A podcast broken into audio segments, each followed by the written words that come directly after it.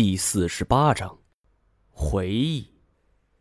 金锁是摇着金刚钻不是你他妈到底说不说呀？哎，说说说，你别拿那东西吓唬我，我我说还不行吗？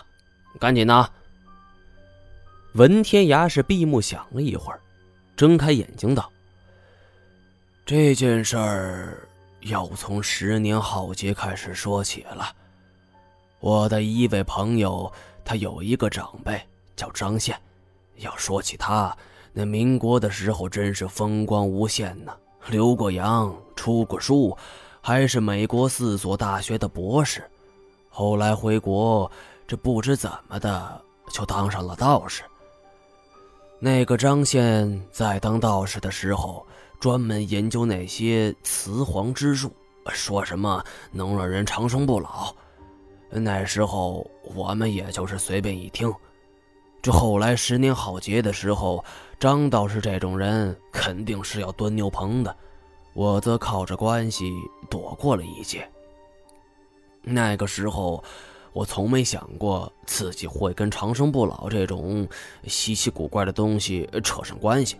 我那个时候，呃，虽然也是生物学家，但我要找的是龙。我说了一个字儿，温天涯点点头，呃，不错嘛。看来你查出了不少事儿啊，该不会是恢复记忆了吧？哎，你的实验是不是也改进了？有机会？金锁喝道：“甭他妈废话，老实交代！”哎，得得得，我交代，我交代。我后来听说内蒙那边有关龙的传说，就联系了一票红小兵，那都是从山里出来的孩子，没心眼儿，好控制。可没想到，就在那儿遭遇了机关，差点全军覆没呀！我是侥幸逃出，这也不敢做什么发财的美梦，想着就老老实实过下半辈子吧。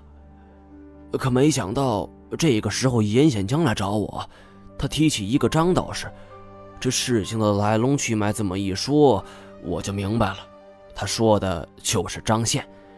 我知道这个人的本事。再一看他写的东西，嘿，真他娘是个天才！别觉得这事儿扯淡，我们现在身上有着长生不老的本事，都得拜他所赐。话虽如此，但如果张宪现在在我面前，我真恨不得手撕了他。要不是他搞这么多幺蛾子，我哪用着抄这份罪呀？好了，接着说。